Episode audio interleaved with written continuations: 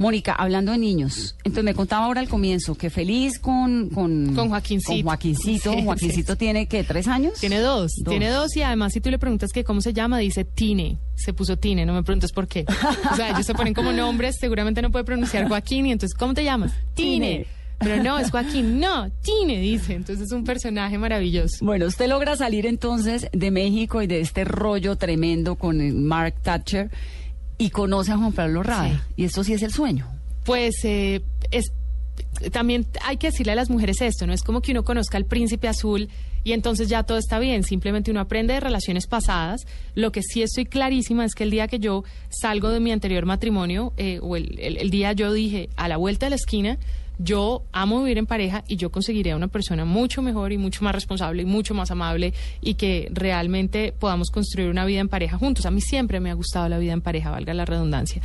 Y, mm, y bueno, por azares del destino, llego a Bogotá eh, a descansar unas semanas, como a pasar la, la tusa, como decimos por ahí, está en una lipotusa mal, flaca, acabada.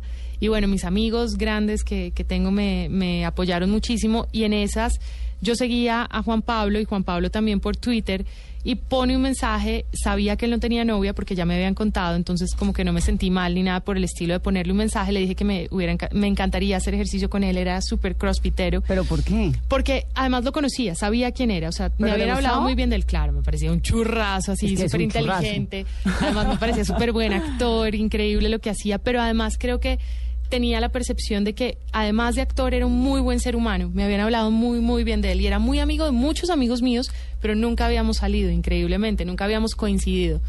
Entonces como que nada, le puse un mensaje, pero más allá de, pensar en salir con él, fue como un mensaje eh, de, oiga, me encantaría hacer ejercicio, lo necesito ahorita, eh, podemos ir con tal amiga. Me dijo, sí, de una, aquí los espero. Y le dije, no, no se esperas porque no estoy casada más. Entonces él como que se sorprendió y hasta se choqueó muchísimo porque además la pareja que yo tenía o el matrimonio que tenía era como un matrimonio muy bonito. O sea, siempre era muy bonito todo. Entonces como que nadie supo muy bien qué pasó. Entonces pues nada, nunca fui a clase de CrossFit, no nunca fui a hacer medio ejercicio con él.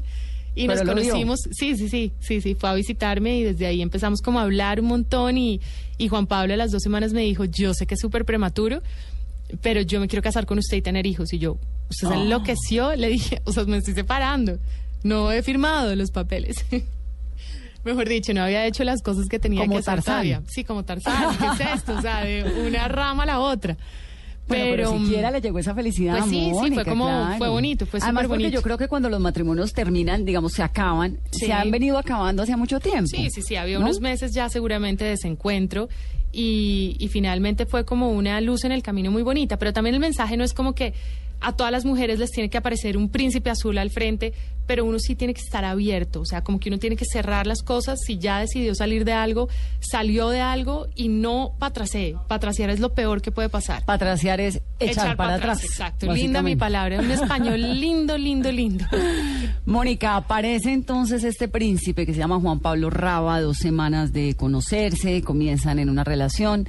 ¿Y cómo surge el matrimonio? ¿Cómo llega la maternidad? A los ocho meses, a los ocho meses nos casamos, eh, viajamos mucho juntos durante los primeros ocho meses, nos fue muy bien, nos entendimos increíble. Eh, Juan Pablo me dijo, yo la voy a esperar, tómese su tiempo. Y yo creo que todo este tiempo yo hice mi duelo también, porque fue un duelo mientras que estaba entrando en otras relaciones, un poco raro eso, pero en mi caso funcionó en esta oportunidad. Y a los ocho meses nos casamos y Juan Pablo me dijo, bueno, yo quiero tener un hijo ya. Y yo, "Usted está loco, yo no quiero tener hijos. Me dijo, quiero tener un hijo ya y voy a tener un hijo ya. Entonces fue como eh, Dígase una negociación, una negociación. Y bueno, tener hijos no es tan sencillo, no es como que uno, uno dice quiero tener un hijo y lo tengo. O sea, tiene que tener ciertas condiciones y Dios que aparezca en el camino y le diga a uno sí, sí lo puede tener. Y bueno, nos mandó Joaquín, entonces fue una maravilla. Pues Joaquín es una maravilla, es un niño absolutamente hermoso, lo hemos visto por ahí en algunas publicidades. Sí, sí, sí. ¿Va para el segundo? Eh, no sé. Juan Pablo está en negociaciones conmigo otra vez. ¿Y usted qué dice? ¿En qué va? ¿En, en qué términos está esa negociación? Yo por mí me quedaría con uno. Yo sería feliz con Joaquín, pero me convencieron. No, me están convenciendo. Yo, ¿qué tal los regaladis que diciendo que me convencieron? Están convenciéndome que un eh, segundo puede ser muy importante, que los hermanos son importantes. Entonces ahí vamos.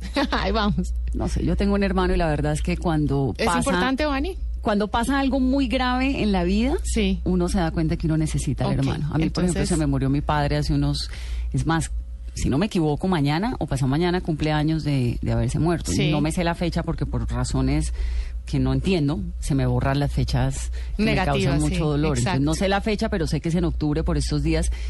Y cuando mi papá estaba muriéndose, yo decía, menos mal, tengo un hermano. Bueno, es entonces con mayor razón. Bueno, me- mejor dicho, Juan Pablo, ¿estás tengo- oyendo? Sí, además tengo hija con hermana. Sí, sí, ellas ya. ellas fueron ellas muy seguidas, sí, y junticas, y la verdad, pues es duro. Es porque duro, la maternidad es dura, ¿no? Y dos, Y la dos tan maternidad es súper chiquitas, dura. es complicadísimo, pero yo creo que vale la pena, así que yo me sumo a la campaña de. Ok, de eh, Joaquín y ok, Juan otro Pablo. bebé. Bueno, vamos a ver, vamos a ver, vamos a ver si me convencieron. ¿Qué es lo más duro de la maternidad, Mónica? Em, que el tiempo ya no es tuyo. Entonces, es duro y no es duro. Simplemente el tiempo ya no es tuyo. El tiempo eh, tiene que pasar primero por el jefe, que es Joaquín, y después pasa por uno. Y toca adecuarse a eso. Joaquín viaja conmigo a todas partes. Entonces se podrán imaginar la- el maleterío que yo llevo y cada vez viajamos más prácticos, pero... Pero sí, es eso. Lo duro es que el tiempo ya no es de uno. Uno no puede echarse una siesta tranquilo, sino tiene que pensar en que, en que Ni hay que una, estar jugando con él. una siesta, una fiesta. ni una fiesta, ni un amanecer, ni un anochecer. Eso pues, mejor dicho. Pero para eso está la suegra, o para eso está el papá o la mamá, o los que le puedan ayudar a cuidar a los chinos de vez en cuando. Sí, pero que es, que pocas que nadie veces, lo ¿no? Sí, uno, nadie ¿no? lo reemplaza O uno. uno cree que nadie lo reemplaza a uno. Yo creo que Vanessa y yo somos muy parecidas en que somos mamás, mamás sobreprotectoras. Yo tampoco dejo a mi chino con nadie. No. Yo soy como súper exagerada. Exageradísima. Yo ahora estoy aprendiendo, porque como Sí. tengo la segunda, entonces estoy aprendiendo que cuando me voy de trabajo, pues no me puedo llevar a las dos. Exacto. Pero te quiero decir que durante... ¿Yo qué voy a hacer? No, yo durante el primer año... Te llevaba siempre a tu niña. Siempre. Claro, o sea, yo Raquel también. cubrió los principales Claro. eventos periodísticos de Colombia y del mundo durante su primer año y medio Claro. de nacida. ya Joaquín ha después llegó la hermanita y ya andar con dos, pues ya No me parece... fácil. No, un poco exagerado. Un poco exótico. Mm, Sí, muy, muy exótico. Muy a lo Kim Kardashian o algo así.